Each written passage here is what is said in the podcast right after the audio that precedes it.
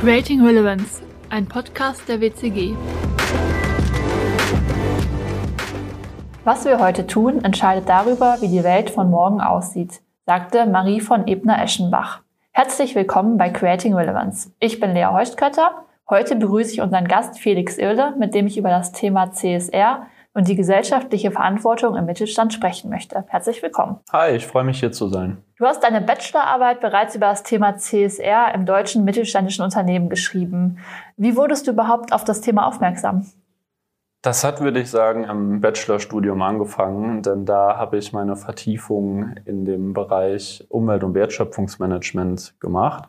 Und da bin ich erstmal so auf das Thema Ökologie in Unternehmen oder wie sich das umsetzen lässt gestoßen und dann hier in der WCG hat sich das irgendwie vertieft und zeitgleich haben wir uns auch mit dem Thema CSR beschäftigt, also ein bisschen ganzheitlicher.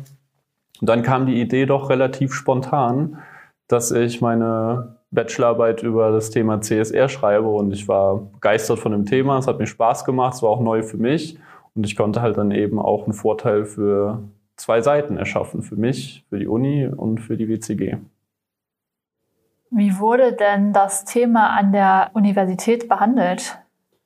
Also in meinem Bachelorstudium, ich habe es ja gerade schon mal angeschnitten, war jetzt eher einseitig auf das Thema Ökologie bezogen. Da war CSR als Konzept von mehreren Dimensionen der Nachhaltigkeit noch gar nicht so Thema, noch gar nicht so implementiert in den Lehrplänen. Jetzt im Masterstudium, da sieht das schon ein bisschen anders aus. Da wird es äh, ganz unterschiedlich behandelt, also teilweise sogar philosophisch aus Innovationssicht, als Business Case in verschiedenen Kontexten, als verschieden anzusehende Konzepte. Also das ist schon sehr vielseitig. Und für dich persönlich, was macht CSR in deiner persönlichen Definition aus?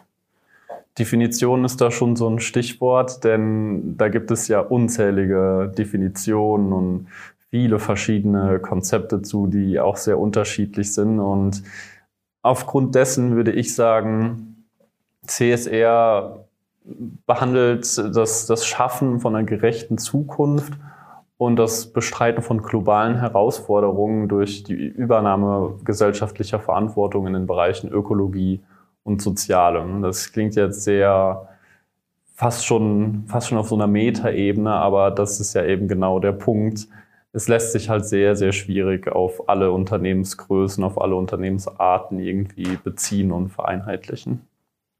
Gerechte Zukunft klingt natürlich tatsächlich schon sehr groß. Was verstehst du darunter?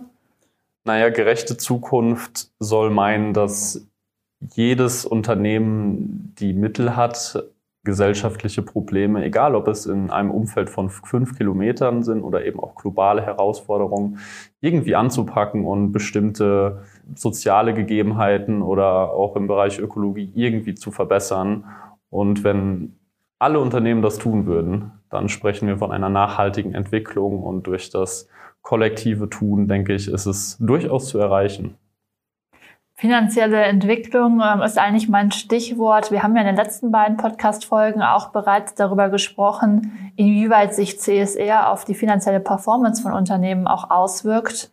Du hast diese Frage ja auch aus wissenschaftlicher Perspektive beleuchtet. Äh, ist CSR nur nice to have oder doch mehr? Ja, hier bleibt es weiterhin komplex. Also die Studienlage spricht dafür, dass äh, grundsätzlich da ein positiver Zusammenhang besteht zwischen der CSR-Aktivität eines Unternehmens und eben der finanziellen Performance.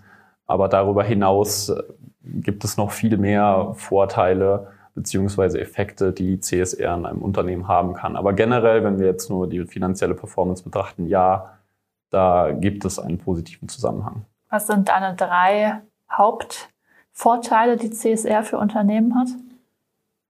Also CSR ist zunächst auf jeden Fall ein Innovationstreiber. CSR schafft einfach neue Potenziale. CSR eröffnet neue Märkte, neue Zielgruppen und dadurch entstehen auch sehr vielseitige Synergieeffekte. Auch in der Organisation selbst, zum Beispiel bei den Mitarbeitern und Mitarbeiterinnen, ähm, erhöht es die Identifikation und vor allem in meinen Augen ist es dann doch auch irgendwie die moralische Pflicht eines jeden Unternehmens, ähm, der gesellschaftlichen Verantwortung nachzukommen Und deshalb würde ich das meines Erachtens nach auch als Vorteil aufführen, denn wenn man das tut und daraus ja auch Vorteile ziehen kann, dann ist das doch zweifelsfrei etwas Gutes. Trotzdem gibt es ja auch diverse negative Stimmen äh, und auch deutliche Kritik an dem ganzen Thema. Gibt es da Punkte, die du nachvollziehen kannst? Ah, schwierig, denn diese Punkte sind doch meiner Meinung nach oft sehr extrem formuliert, wenn wir beispielsweise uns Stimmen anschauen, die da von Verlust des Pluralismus oder von sogar Zentralismus sprechen. Das ist dann doch sehr extrem. Aber natürlich gibt es auch etwas abgeschwächtere Kritikpunkte, die von Ressourcenverschwendung beispielsweise sprechen, in Bezug zum Beispiel auf finanzielle Mittel. Denn einige Unternehmen sehen CSR nur als Kostenstelle an das kann ich durchaus nachvollziehen, äh, dass man das vielleicht als solche Kostenstelle vielleicht erstmal wahrnimmt, aber durch eine richtige strategische Implementierung ist es weitaus mehr und generiert, wie eben genannt, auch gewisse Vorteile. Was würdest du denn diesen Unternehmen oder Unternehmern sagen, die äh, mit dem Argument kommen, CSR ist für mich nur äh, ein Kostenpunkt und hat überhaupt keinen Nutzen? Wie würdest du dem ähm, entgegentreten? Also besonders wichtig ist, wie wir eben schon angesprochen haben, dass man aus dieser Fülle an CSR-Definitionen und diesen breiten Konzepten zunächst erstmal für sich selbst, für, für, das jeweilige Unternehmen feststellt, was ist denn CSR für uns? Was, welche Bereiche sind für uns relevant?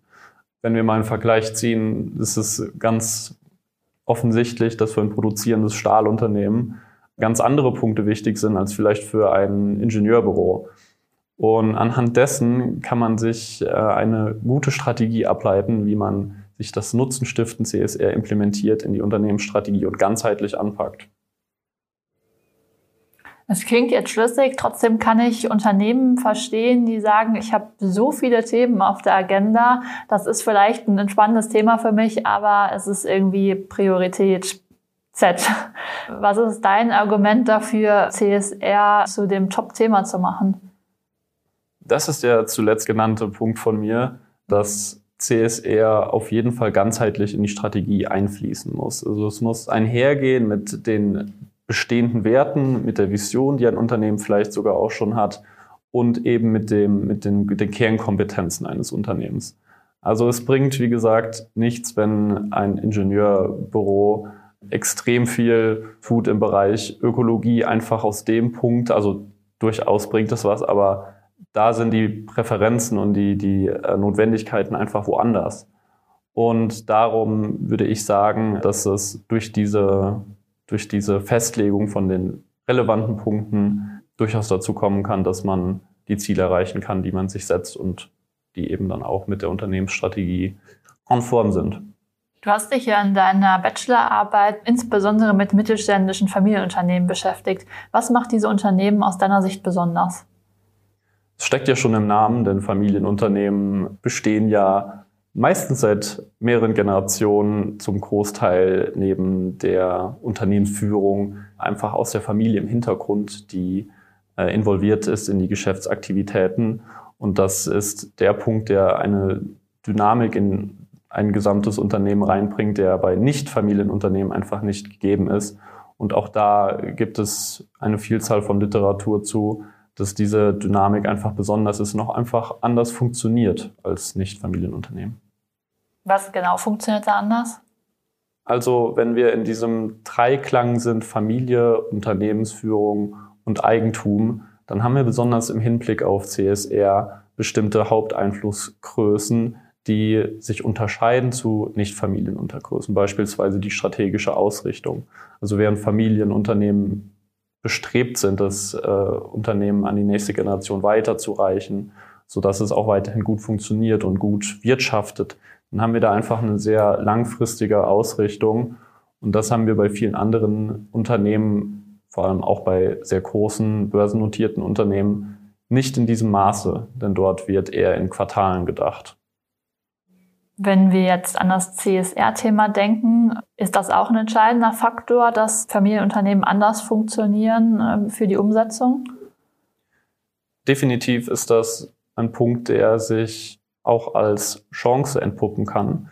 Denn wenn man sich diesen Punkten bewusst ist, ähm, nicht nur der strategischen Ausrichtung und der Langfristigkeit, die ich gerade genannt habe, sondern auch anderen Punkten, zum Beispiel die Wertekultur, die ja oftmals in Familienunternehmen als einmalig gilt oder die Flexibilität, vor allem die finanzielle Flexibilität, die Familienunternehmen oftmals aufweisen. Wenn man sich diesen Punkten bewusst ist, dann kann man CSR damit gut verknüpfen und eben genannte Synergieeffekte auch besser rausziehen, eventuell als in Nichtfamilienunternehmen. Aber man muss ganz klar dazu sagen, dass diese Punkte auch Risiken sein können. Denn zum Beispiel durch die strategische Ausrichtung kann es auch einfach sein, dass kleinere Punkte, die nicht unbedingt in einer langfristigen Strategie auftauchen, dadurch vielleicht etwas untergehen könnten. Deshalb muss man es auf beiden Seiten betrachten sagt man ja dem Mittelstand oft nach, dass ähm, er vielleicht Konzern äh, in gewissen Punkten ein bisschen hinterher ist. Wie schätzt du den Status quo bei der Umsetzung von CSR im deutschen Mittelstand ein? Also, um vielleicht erstmal auf die erste Frage oder die erste Aussage einzugehen, ähm, schwierig zu beantworten. Ich würde nicht sagen, dass der Mittelstand hinterherhinkt, denn CSR ist eindeutig tief verwurzelt im Mittelstand, vor allem im deutschen Mittelstand. Denn der besteht ja auch zum Großteil aus familiengeführten Unternehmen. Also die hinken nicht hinterher, nur oftmals wird CSR nicht erkannt in solchen Unternehmen oder nicht als solches gelabelt und geschweige denn nutzbar gemacht beziehungsweise dann eingebunden in eine Strategie. Und deshalb hinkt der deutsche Mittelstand nicht hinterher, aber der deutsche Mittelstand könnte mehr aus dem Thema CSR machen. Aber ich habe ganz klar den Eindruck, dass das auch gerade geschieht. Also nicht nur deshalb, weil das Thema gerade stark diskutiert wird, sondern weil auch im Moment erkannt wird, dass es in einer Hinsicht auch eine Notwendigkeit ist, sich mit bestimmten Themen auseinanderzusetzen, aber eben auch erkannt wird, dass es Nutzen birgt und auch viele Chancen. Kannst du für dieses Mismatch, also es besteht eigentlich etwas, was aber nicht kommuniziert oder genutzt wird, ein Beispiel geben? Ja, auf jeden Fall. Nehmen wir mal den Punkt Mitarbeitende in Unternehmen. Dort herrscht also in familiengeführten äh, Mittelstandsunternehmen, bleiben wir in Deutschland, herrscht oftmals eine besondere Wertekultur, also diese, diese Familität, die ein Familienunternehmen ja auch, steckt ja im Namen, ausmacht, die wird oftmals auf die Mitarbeitenden übertragen. Das heißt, wir haben sehr familiäre Verhältnisse, wir haben eine sehr starke Wertekultur, es wird sich für die Mitarbeitenden eingesetzt, sie bleiben oftmals sehr lange im Unternehmen. Und das ist ein Punkt, der ist für viele Familienunternehmen selbstverständlich, was ja auch gut ist. Aber auch da sind ganz viele Punkte abzuleiten, die man im CSR verorten könnte. Jetzt könnte man ja ein bisschen, bisschen gemein fragen. Ähm wenn das ja schon da ist und nur nicht als dieses erkannt wird, ist das dann überhaupt ein Problem in Anführungsstrichen? Äh, oder könnte man sich nicht einfach damit zufrieden geben, äh, dass es zwar äh, irgendwie existiert, aber eben nicht mit dem vielleicht ein bisschen neu modernen Begriff CSR beschrieben wird? Also ein Problem ist das natürlich auf gar keinen Fall, denn jedes Engagement, ob es jetzt als CSR gelabelt wird oder nicht, ist natürlich äh, gut und nutzenstiftend. Aber ich habe ja eben schon mal angemerkt, dass viele Vorteile und Potenziale, die in CSR stecken, eben erst dann rauskommen, wenn man die richtigen Verknüpfungen macht. Wenn man CSR in die Unternehmensstrategie einbindet, wenn man es nicht als Kostenpunkt sieht oder wenn man sich eben auch darüber bewusst ist, wie die Themen innerhalb von CSR zusammengreifen. Denn da sind wir ja schnell bei den Dimensionen der Nachhaltigkeit und das mit den Mitarbeitern und Mitarbeiterinnen war jetzt ein Beispiel aus dem sozialen Bereich, würde ich sagen. Aber wenn man an größere Verknüpfungen auch mit der ökologischen Dimension beispielsweise denkt, dann sind da viele Punkte, die durchaus Sinn machen würden, wenn man sie etwas ganzheitlicher als CSR betrachtet, auch vor allen Dingen langfristig. Ich glaube, das war ein gutes Schlusswort. Vielen Dank für deine Zeit und das äh, wirklich sehr interessante Gespräch. Sehr gerne. Wenn euch unsere Folge gefallen hat, dann folgt uns auf Spotify oder iTunes und schaltet beim nächsten Mal wieder ein, wenn es heißt Creating Relevance.